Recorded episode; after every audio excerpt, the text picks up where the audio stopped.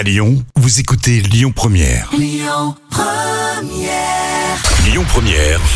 l'invité politique du samedi avec Immédiat Positif, Frédéric Duval.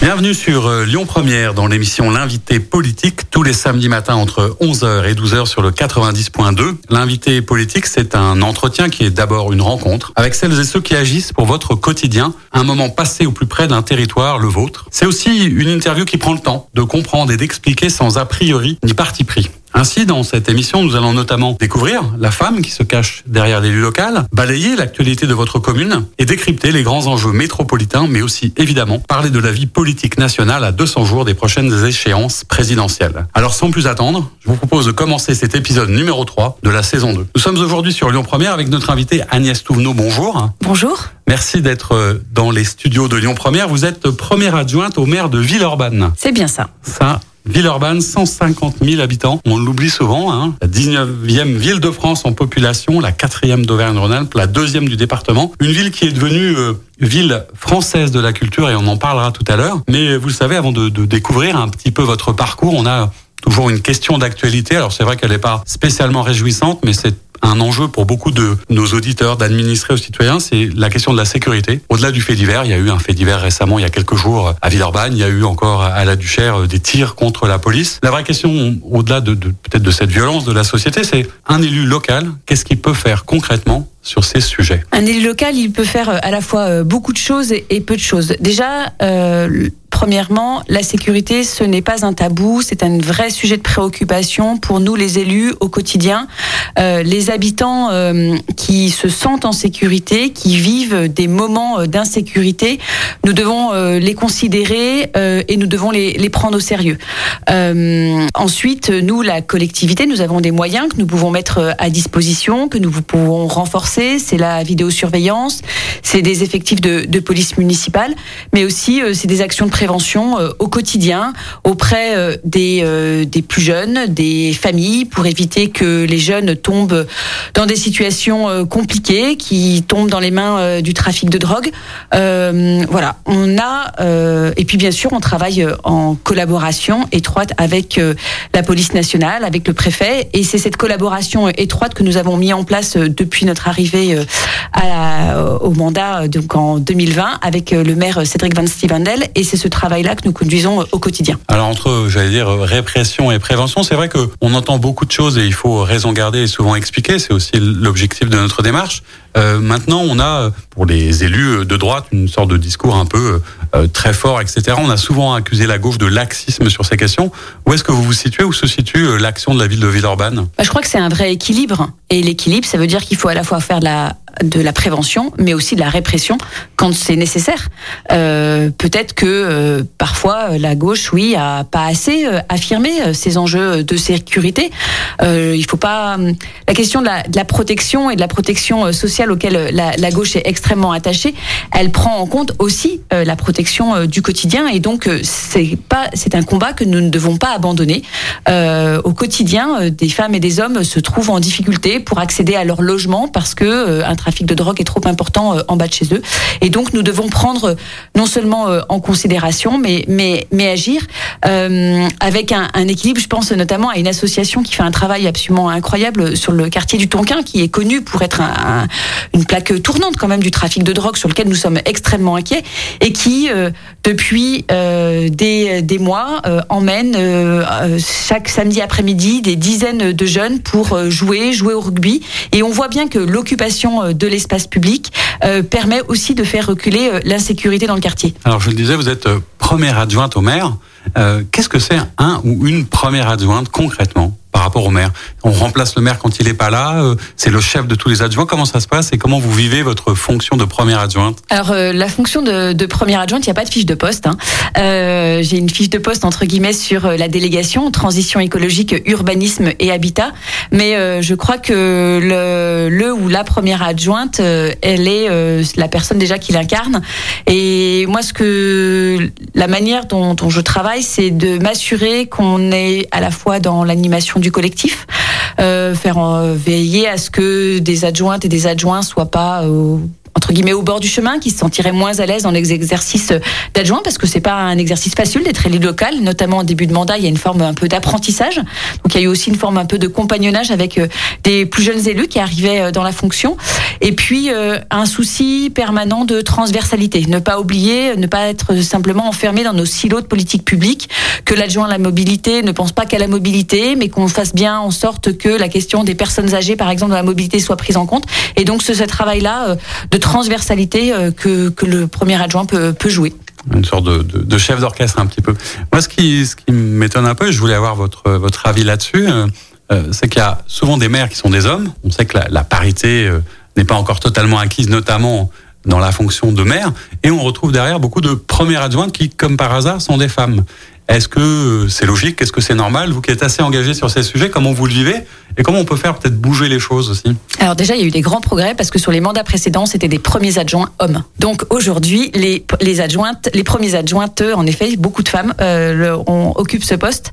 Euh, oui, c'est il y a, y, a, encore euh, du progrès à faire, mais euh, je crois que euh, la question de la, de la répartition des pouvoirs, elle se passe bien sûr dans, dans les rôles qui sont affichés, mais elle se passe aussi au quotidien et dans les dans les évolutions qu'il y a eu, notamment dans l'ensemble des exécutifs municipaux locaux à l'échelle de la France.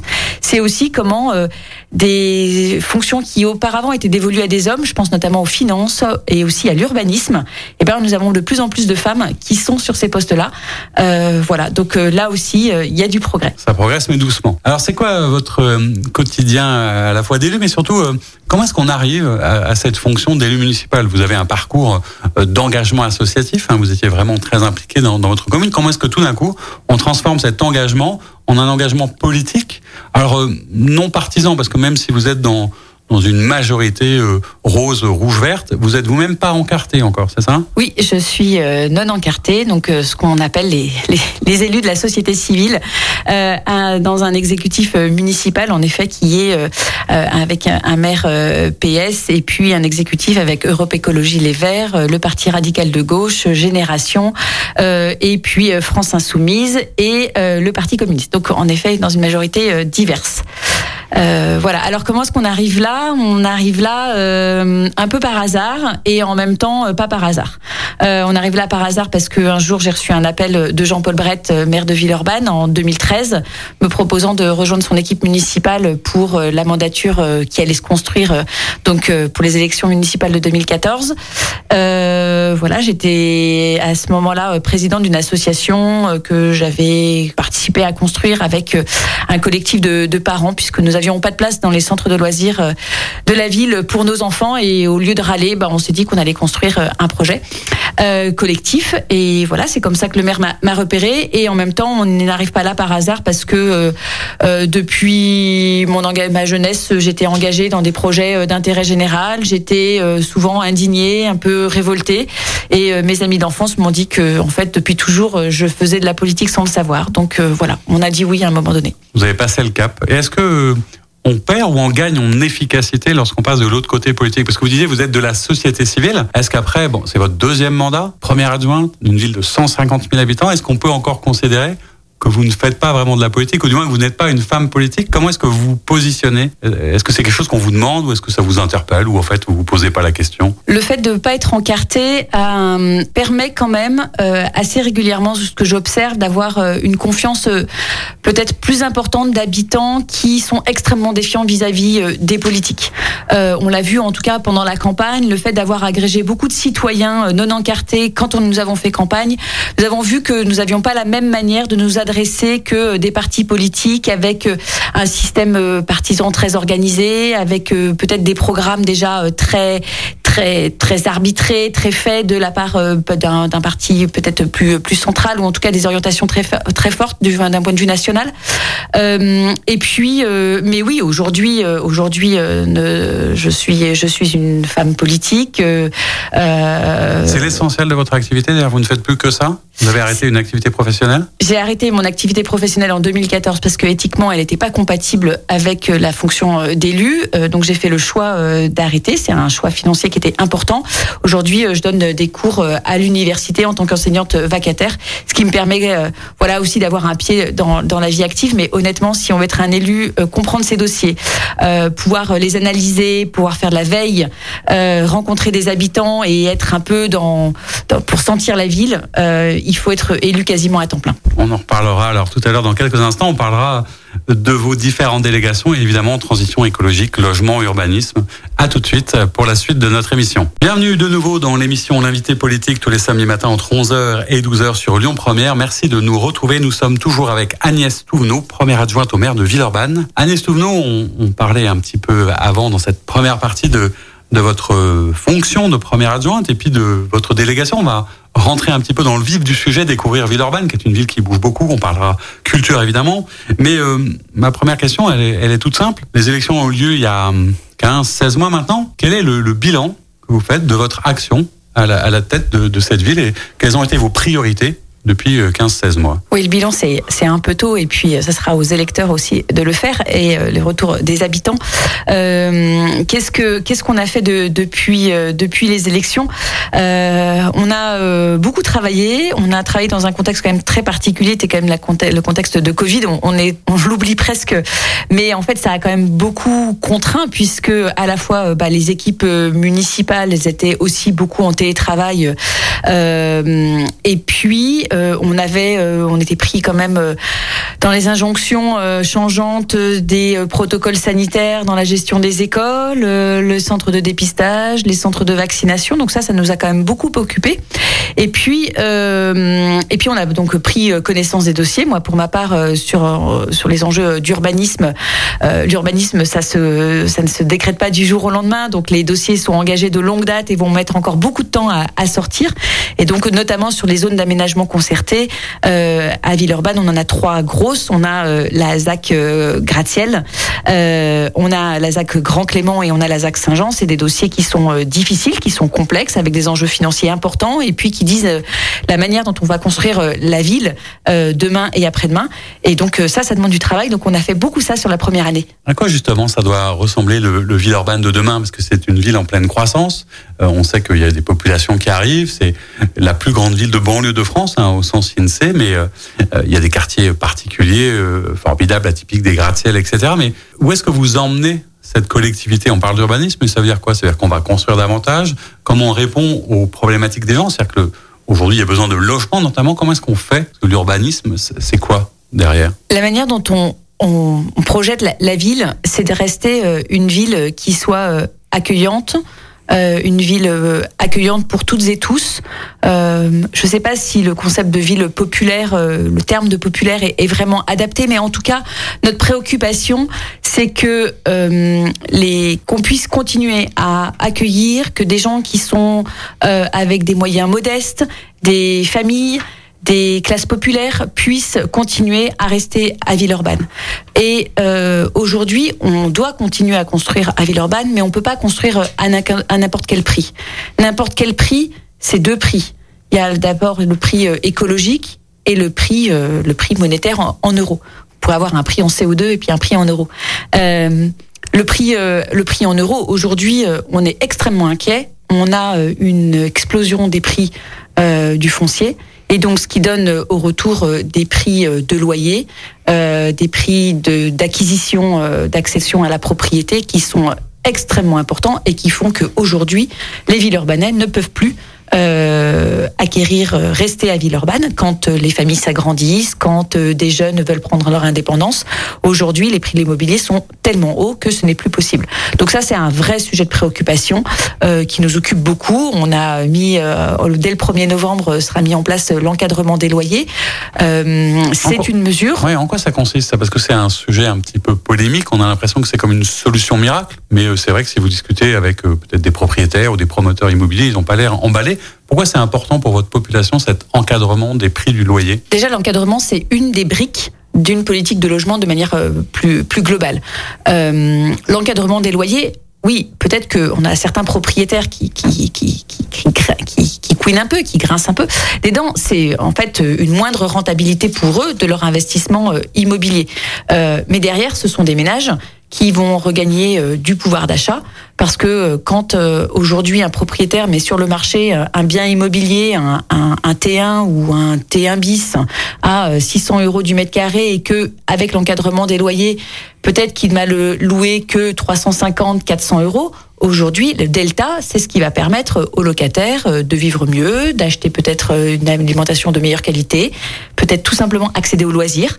Euh, ça aussi, c'est important. C'est ça, c'est cette ville-là que, l'on souhaite à Villeurbanne. Ça, c'est sur la question monétaire. Vous parlez aussi à l'instant de, du prix en, CO2. Et je suppose que là, on, touche à, à l'enjeu de votre délégation sur la transition écologique. Mais qu'est-ce que c'est exactement que la transition écologique? Parce qu'on l'entend partout, mais je ne suis pas persuadé que les gens comprennent ce que ça recouvre. Ça veut dire quoi? Dans une ville comme Villeurbanne Dans une ville comme Villeurbanne, euh, la transition écologique, c'est euh, d'abord permettre aux gens de mieux vivre, de mieux vivre aujourd'hui et de mieux vivre demain. Demain, si euh, avec l'aggravation du réchauffement climatique, on va avoir des températures qui vont élever, qui vont s'élever très fortes, on va avoir des des on va avoir des, des pluies extrêmement fortes, et il faut que notre territoire il puisse absorber ces chocs climatiques. Et donc, ça veut dire augmenter des coefficients de pleine terre, ça veut dire désimperméabiliser les sols pour que le jour où il y a une énorme pluie, comme on a eu fin juin, on a été, Villeurbanne a été classée en catastrophe naturelle, le fait que tous nos sols soient imperméabilisés, forcément, euh, la ville, elle n'arrive pas à absorber euh, ces pluies euh, diluviennes. C'est aussi la question des îlots de chaleur. cet été, il n'a pas fait très chaud, mais on sait que les étés à venir vont être de plus en plus chauds.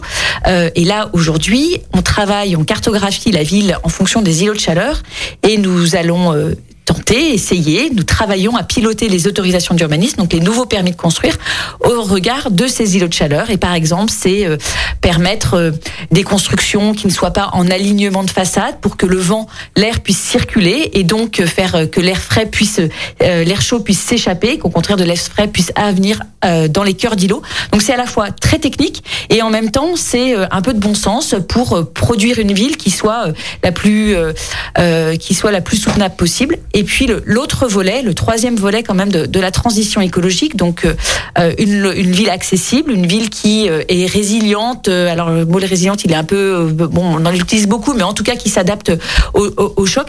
C'est aussi une ville qui soit qui soit dense et la densité pour nous, elle va de pair entre à la fois une densité résidentielle donc des logements, mais aussi une intensité d'équipement et d'espace public. Euh, en fait, on ne peut pas faire la ville simplement avec la question du marché euh, qui construirait au maximum des densités euh, possibles dans la ville. Il faut qu'on puisse avoir des espaces publics, des places, des jardins, euh, mais aussi des crèches, des écoles. Et les équipements publics, on doit les construire, on doit, c'est ça la ville de la transition écologique, ça doit être au cœur de la manière dont on conçoit la ville. Et puis, bah, autour de ces équipements publics, bah, on met euh, des logements, on met des entreprises. Et c'est ça la ville de la transition écologique. D'accord. C'est étonnant d'ailleurs que la transition écologique ait été confiée à quelqu'un qui n'est pas écologiste. Est-ce que ça veut dire que c'est pas opposable, c'est pas antinomique, c'est pas incompatible. Moi, je crois que euh, l'Europe Écologie et les Verts ne doivent pas avoir le monopole de, l'écologie. Euh, je pense que euh, on a, on a, on a deux peut-être deux points de vigilance vraiment très très fortes sur la question de la transition écologique. C'est d'abord de ne pas faire une transition écologique qui soit technique. Euh, c'est c'est par la technique qu'on va arriver à la faire, c'est-à-dire qu'on voit bien que on a aussi des changements de braquet à, à faire dans nos comportements, euh, donc ça va impacter notre manière de vivre, mais aussi on doit euh, retrouver dans la transition écologique ce rapport à la nature. Euh, Baptiste Morisot, qui est un, qui est un philosophe, qui dit voilà l'émerveillement, la sensibilité. Comment est-ce qu'on retrouve ce contact avec l'arbre, la nature Voilà, ça on en a besoin, et donc la transition écologique, elle doit pas être que technique. c'est pas simplement des kilomètres de, de pistes cyclables. Voilà. Et puis, la deuxièmement, la transition écologique, elle doit être sociale. Elle doit avoir la justice sociale, elle doit être au cœur. Si on oublie les populations les plus modestes, on va faire la transition écologique pour les bacs plus 25 qui euh, gagnent 15 euh, SMIC et qui vont pouvoir, oui, avoir une voiture. Euh, Parce que c'est souvent une, critique qu'on fait aussi un petit peu justement à cette transition et on parlait évidemment aussi des, questions de mobilité. Hein. Vous êtes venu en vélo, c'est pas un secret, vous faites du vélo depuis très longtemps, mais en même temps, comment on fait pour les gens qui traversent la ville, qui ne peuvent pas se déplacer? Il y a, la question des, transports. Hein. Sur Villeurbanne, il y a des tas de tracés de tramway. Comment la mobilité ça s'insère dans cette euh, problématique et cette question et comment on résout une transition écologique qui soit accessible, y compris aux classes populaires. Bah, Sur la mobilité, je trouve que c'est vraiment le sujet qui aujourd'hui est à la croisée des enjeux de à la fois euh, qualité de l'air, euh, baisse du, de nos consommations euh, d'émissions de gaz à effet de serre, et de l'autre côté la question de la justice sociale. Aujourd'hui, euh, pour moi, on a encore un discours un peu trop simpliste de dire bah, arrêtez votre, euh, de n'utilisez plus votre voiture. Quand on habite à, Villeurbanne et qu'on travaille en, sur la zone industrielle de Mézieux en horaire décalé à 5 heures du matin, on peut pas prendre son vélo pour aller à la zone industrielle de Mézieux, c'est pas possible. Ou qu'on travaille à Fézin euh, voilà, c'est pas possible. Donc aujourd'hui, on a une très forte accélération des transports en commun et là, on s'en réjouit. Et Villeurbanne, on est, on a, bien sûr qu'on accompagne. On est très heureux que, que la métropole, le Citral, ait, ait fléché des investissements aussi importants sur, sur Villeurbanne. Euh, donc on va avoir le tramway euh, T6 qui va pouvoir faire une liaison nord-sud euh, dans Villeurbanne. On a le tracé, on a le T9 qui va pouvoir euh, irriguer entre guillemets enfin et rendre accessible le quartier de Saint-Jean. On a la ligne centre-est qui va permettre de Saint-Exupéry à la Pardieu, donc de faire une grande traversée euh, en, site propre. Donc ça, tout ça, c'est extrêmement important. Mais on ne doit pas oublier donc les populations qui ont des voitures qui sont peut-être en critère 3, euh, 4 euh, ou 5 et qui, bah, par la ZFE, vont être en difficulté. ça, c'est vraiment notre point de vigilance. on a la question, par exemple, du stationnement payant. Comment est-ce que, certes, il faut réduire le stationnement de surface des, mais comment est-ce qu'on fait pour les, les, les salariés qui qui, eux, ont besoin de leur voiture, qui ont des petits salaires euh, et ou qui sont en horaire décalé et pour lesquels les transports en commun sont pas efficients, je crois que là, on n'est pas encore à la maille des enjeux euh, de mobilité pour croiser justice sociale et transition écologique. Alors une ville où on vit mieux, c'est aussi une ville où peut-être on se cultive et où la culture prend toute sa place. C'est vrai que Villeurbanne a une tradition historique, hein, le TNP avec ce qui s'est passé en 1968, etc. Euh, vous êtes, vous allez être en 2022 capitale française de la culture. Pourquoi euh, ce combat? Pourquoi ce label? Et qu'est-ce qu'il va y avoir derrière tout ça? Euh, alors pourquoi ce, label? En fait, euh, ça a été une opportunité. C'est l'adjoint à la culture qui a Stéphane Friou qui a, qui a repéré cet appel à, candidature, qui a lui-même convaincu le maire et nous, les équipes, y sont allées. Et on a été voilà retenu. On en est extrêmement heureux on en est très fiers. Euh, maintenant, ça, ça nous oblige un peu, hein, parce qu'on est donc la première euh, capitale française de la culture, puisque c'est un label qui est tout, nouvellement créé. Euh, Qu'est-ce que ça va permettre? Ça va permettre déjà un, une diffusion, un accès à la culture d'un point de vue quantitatif, hein, puisque c'est plus de 600 euh, représentations qui vont avoir lieu tout au long de l'année sur sur Villeurbanne. Donc ça, c'est déjà un, point extrêmement intéressant en termes d'accès à la culture. Ensuite, ce que ce qu'on observe, c'est que ça fait bouger des lignes. Ça fait bouger des lignes dans la manière de, comment est-ce qu'on la culture euh, va vers les habitants et non pas simplement euh, bah, les habitants les plus cultivés qui vont prendre leur abonnement euh, au TNP ou au théâtre de l'Iris ou qui vont au cinéma Le Zola, tous ces lieux culturels extrêmement réputés à Villeurbanne et qui font un travail extraordinaire, mais qui parfois accueillent toujours un peu un peu les mêmes. donc capitale française de la culture, c'est une formidable occasion pour aller vers ceux qui n'y vont pas.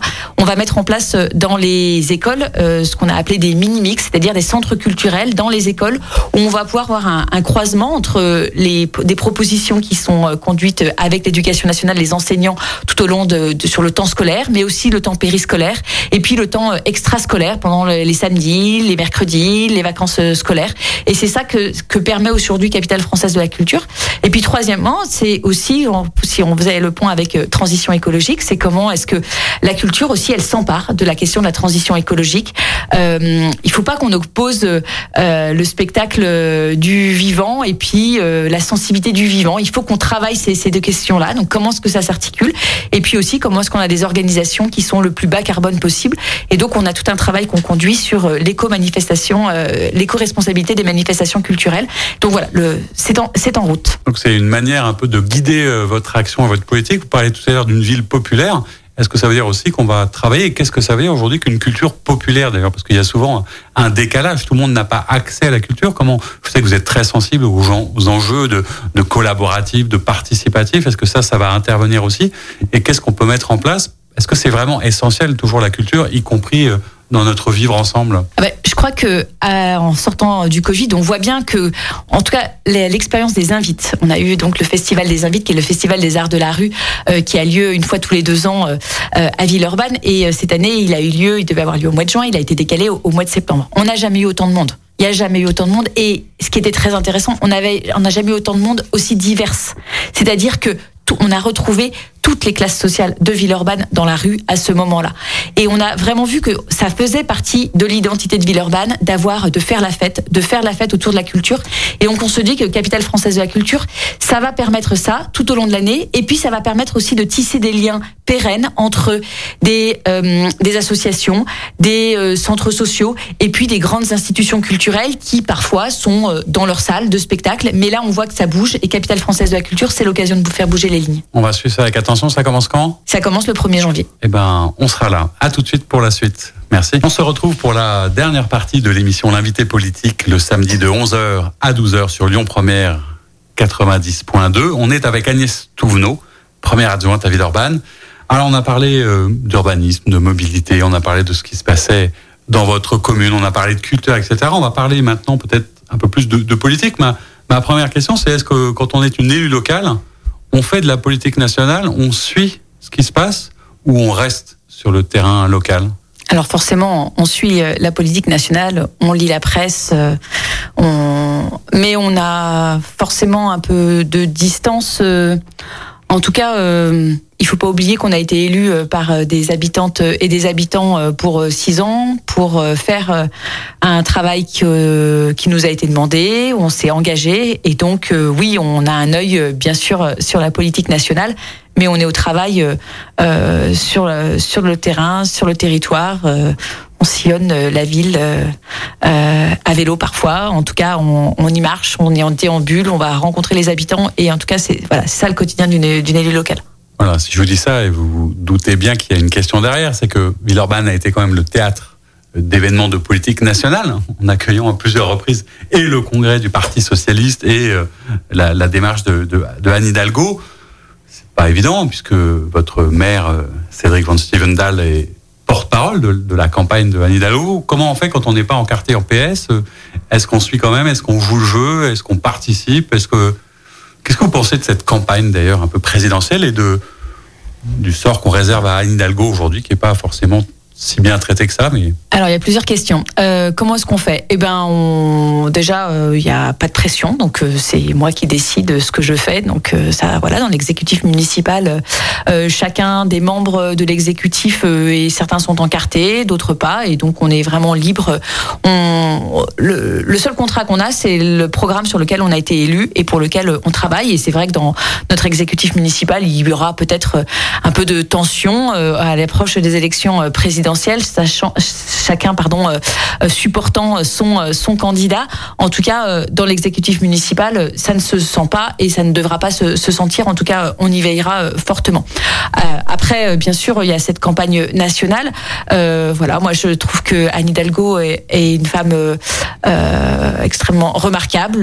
je je trouve que ce qu'elle a fait euh, à Paris et notamment la manière d'apprendre euh, une écologie qui soit euh, un peu pragmatique, elle est extrêmement intéressante sans être dans une écologie qui soit finalement un peu minimaliste parce qu'elle a fait des choses extrêmement ambitieuses, extrêmement courageuses quand elle a supprimé la circulation sur les voies sur berge. voilà, c'était c'était très courageux.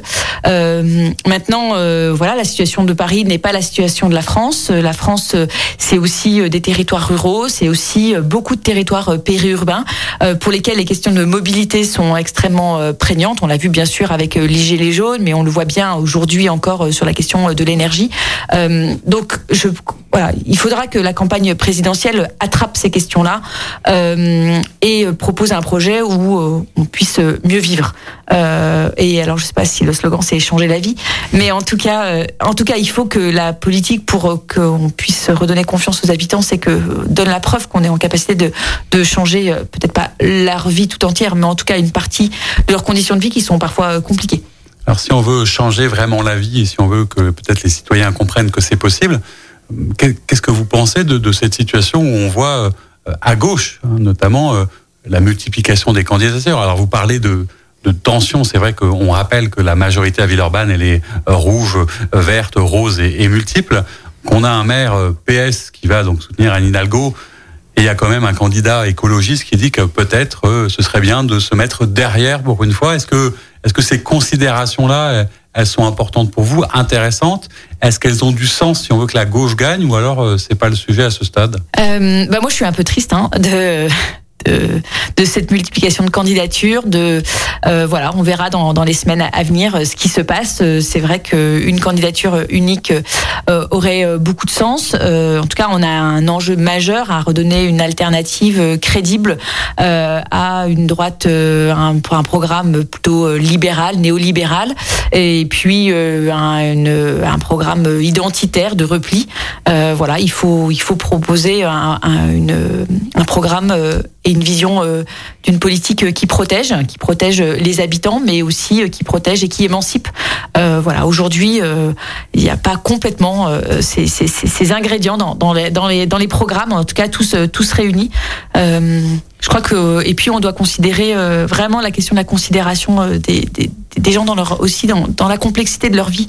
Euh, J'invite à lire euh, euh, fragment de fragment de France qui, est, qui a été un, reportage au long cours hein, de, de fait réalisé par le journal Le Monde où il y a 100 fragments. Et alors là on vraiment on voit la complexité des, des sujets des, des, vies des gens. Et euh, voilà. Comment est-ce que je pense que un des manière aussi de redonner confiance aux, habitants, mais c'est extrêmement difficile dans des, dans des formats médiatiques où euh, de plus en plus on nous demande de réagir en 40 secondes. Euh, Là, on a 45 minutes. Ouais, on a 45 minutes et, c'est très appréciable. Mais euh, voilà, je, exprimer la complexité d'une réponse à une question en 45 secondes, on n'y arrive pas. Donc on est dans la simplicité, on est dans le simple, dans la, et, et, donc et donc on n'y arrive pas. Et donc forcément, les réponses qu'on apporte, elles sont pas à la hauteur des sujets, des, des réalités des, des, des, des gens. Et, et on n'a fait que accroître la l'animosité, la défiance vis-à-vis, euh, voire le rejet. Hein, je crois qu'on peut le dire, le rejet euh, par rapport euh, aux, femmes et aux hommes politiques. Oui, et est-ce que c'est cette espèce de simplification médiatique qui explique, à votre avis, le développement de cette forme de, je ne sais pas comment l'appeler, de, de, ce non-candidat qui quand même va vers des aspects, des tendances très populiste ou de facilité ou de démagogie, etc. Est-ce que c'est ça la, politique? Et après tout, euh, si c'est devenu ça, est-ce qu'on peut euh, comprendre que les gens ne s'y intéressent plus? Comment est-ce qu'on redonne à la fois envie euh, et d'aller voter Tout simplement, quand on voit les dernières élections, plus personne ne va voter, les jeunes notamment. Comment est-ce qu'on fait pour stopper cette spirale qui nous emmène quand même pas forcément dans du collectif et du bien vivre ensemble? Moi, je crois que les gens ont très envie de politique, mais ils ont plus pas du tout envie de la politique telle qu'elle nous est proposée euh, chaque matin euh, quand on ouvre son journal télévisé ou euh, quand on regarde les réseaux sociaux. Euh, ils aiment la politique. En tout cas, nous, quand sur le terrain, quand on va voir les habitants, euh, je pense notamment à toutes les concertations qu'on fait sur les lignes de transport en commun. En fait, les, gens, ils ont, ils s'intéressent pas simplement à leur cadre de vie en bas de chez eux. Ils ont une vision. moi, je rencontre plein d'habitants qui ont une vision aussi pour la ville, mais qui nous disent, bah voyez, vous pourriez faire ça, faire ça.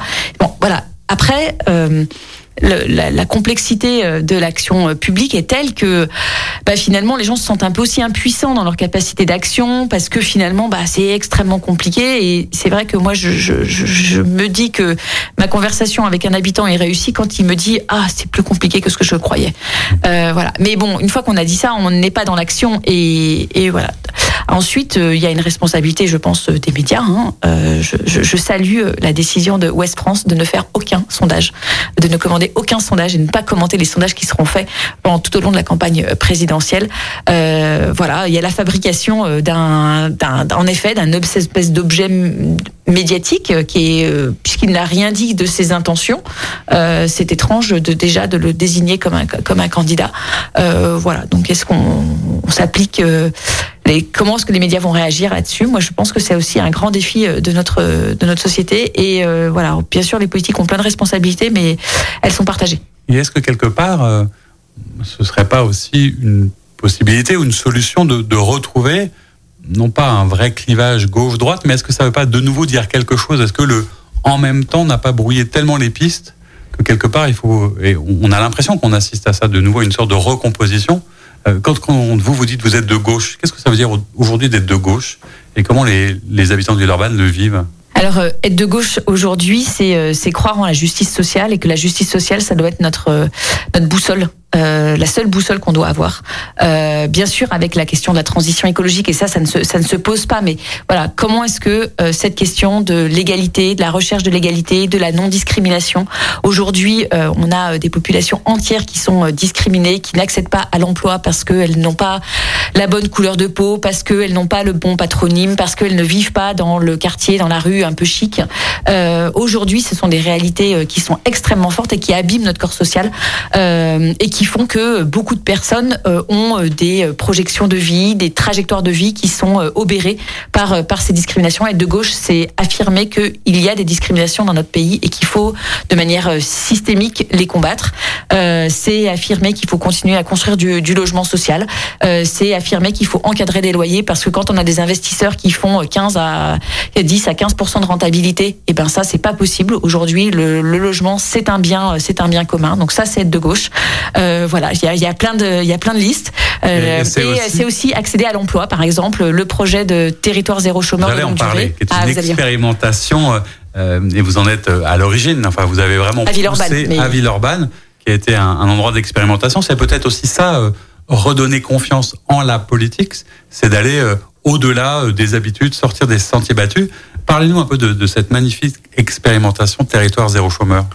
Bah, territoire euh, zéro chômeur, c'est un projet qui a été euh, porté par euh, ATD Carmonde, conçu par ATD Carmonde, qui vise à supprimer le chômage de longue durée sur un territoire euh, donné.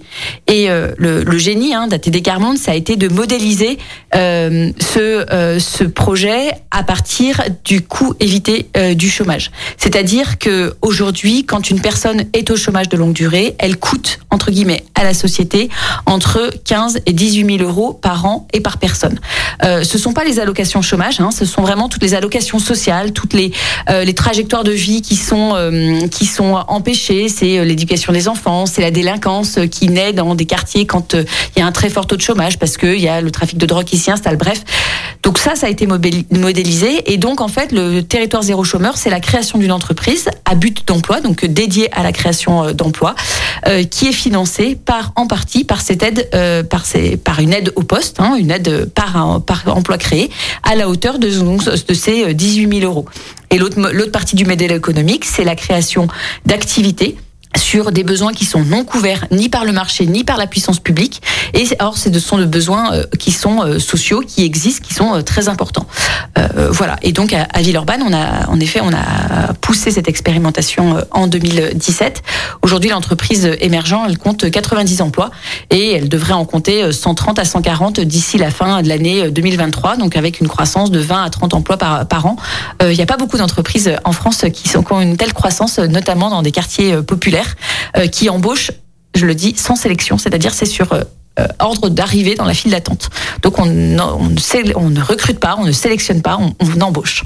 Un, exemple concret, une politique un peu différente qui fonctionne. Pour réintéresser aussi les jeunes, on parlait de, l'abstention, on parlait de, notre jeunesse qui ne croit plus à tout ça. Comment est-ce qu'on fait aussi pour les mobiliser, les intéresser concrètement à ce que c'est que la politique hein? Vous disiez, les Français ont besoin de la politique ou envie de la politique, mais pas forcément des hommes et des femmes politiques. Qu'est-ce qu'on fait pour nos jeunes générations? Est-ce qu'il y a quelque chose que vous mettez en place en particulier dans la collectivité, dans la commune de Villeurbanne sur ce sujet? Alors, euh, c'est difficile. Et à Villeurbanne, on n'est pas forcément plus exemplaire qu'ailleurs. Euh, je crois que c'est vraiment un défi euh, collectif. Euh, je crois que déjà, il faut qu'on puisse euh, réinclure ces jeunes dans la société et leur dire voilà, on compte sur vous, on a besoin de vous. Euh, cet été a lieu à, à, dans le quartier Saint-Jean un, un, chantier XXL qu'on a appelé, qui a été appelé XXL par Est Métropole Habitat, le bailleur social, et ils ont repeint, ils ont réaménagé, ils ont construit des installations absolument incroyables. et, et aujourd'hui, et on a vu que ces jeunes-là, en fait, quand ils étaient considérés, eh ben, euh, vraiment, il y avait une marche vers euh, l'emploi, en tout cas l'insertion sociale, qui se faisait de bien mieux. Et donc, je crois que c'est vraiment ça qu'il faut qu'on travaille. On le voit, on l'entend. Il, y, a, aussi beaucoup de passion dans votre engagement. Alors, est-ce que on est samedi Est-ce que le dimanche, la passion s'arrête un peu? C'est quoi le quotidien de la première adjointe de Villeurbanne le dimanche? Est-ce qu'on a le temps de lire, d'écouter de la musique, de s'occuper de ses enfants? Vous avez quatre enfants. Euh, qu'est-ce qu'on fait son dimanche? Ou est-ce que la politique prend tout le temps? Alors entre le samedi et le dimanche, non, il y a quand même il faut faire quelques quelques éléments de base d'une vie euh, familiale, c'est-à-dire qu'il faut quand même aller faire des courses, euh, il faut faire un bout de ménage, un bout de repassage, bref, donc ça c'est de la vie quotidienne euh, qu'on partage à deux, mais euh, quand même il faut même si on le partage à deux, il faut quand même faire sa part. Hein. Et puis euh, et puis quand même on, on bouquine, on, on bouquine, on écoute de la musique et, et j'aime bien aller me promener. J'ai besoin d'aller euh, en dehors un peu de Villeurbanne quand même euh, pour prendre un peu l'air, euh, voilà. Et notamment en ce moment les couleurs d'automne euh, euh, me donnent très envie, ce soleil, voilà. C'est Ah, il y a un livre de chevet d'ailleurs que vous avez amené, parce que c'est une question qu'on pose à chacun de nos invités. Est-ce qu'il y a un livre que vous voulez nous, suggérer ou dont vous voulez nous parler Oui, j'aime beaucoup euh, ce livre de Gaëlle Joss, Une femme en contre-jour. Une femme en contre-jour, c'est l'histoire de Viviane Meyer, qui est une photographe américaine d'origine euh, française et qui a été euh, gouvernante, bonne, bon, dans, dans des grandes familles américaines et qui avait comme entre guillemets comme seule richesse un appareil photo. Et elle a passé sa vie à prendre en photo. La ville et puis euh, les bancales, les bancroches, les abîmés, les esquintés, les fourbus, les rompus, les meurtris, les accablés, les épuisés, les vaincus, les abandonnés, les transpercés, les effondrés. Bref, euh, les pas de chance, les clous au sol. Euh, voilà. Et je trouve que bah, ça résume bien ce pourquoi en fait on doit faire de la politique. En fait, on fait la politique pour ces gens-là. Et c'est à eux qu'on pense, et on pense aussi, puisqu'on l'a évoqué, je crois que vous vouliez citer sa mémoire à Richard Young, qui a été adjoint maire à Villeurbanne. Oui, Richard Young, il était adjoint euh, à l'urbanisme et à l'habitat, donc j'ai entre guillemets pris la suite de sa délégation. Voilà. Et euh, alors bien sûr, les projets urbains, ça met très très très longtemps à, à sortir. Et euh, voilà, et quand euh, les- notamment, je pense à la ZAG Grand Clément, il s'est battu comme un lion pour qu'on ait un parc de 3 hectares. Et donc ça sera grâce à lui qu'on aura ce Voilà. parc. Il nous a quittés il y a, il y a quelques jours, donc vous aviez une pensée pour lui. Merci beaucoup d'avoir été présente aujourd'hui pour nous parler de Villeurbanne. La semaine prochaine, samedi 6 novembre, je recevrai Sandrine Runel, adjointe au maire de Lyon en charge des solidarités, conseillère du 8e arrondissement, notre arrondissement, et aussi vice-présidente du CCS. Merci à toutes. Agnès Touneau, merci beaucoup et à très bientôt. Merci. C'était l'invité politique du samedi sur Lyon Première, en partenariat avec Immédia Positif, le web média qui rend visible l'essentiel. Retrouvez tous les invités politiques en podcast sur lyonpremière.fr et sur immédiapositif.fr. Écoutez votre radio Lyon Première en direct sur l'application Lyon Première, lyonpremière.fr et bien sûr à Lyon sur 90.2 FM et en DAB+. Lyon Première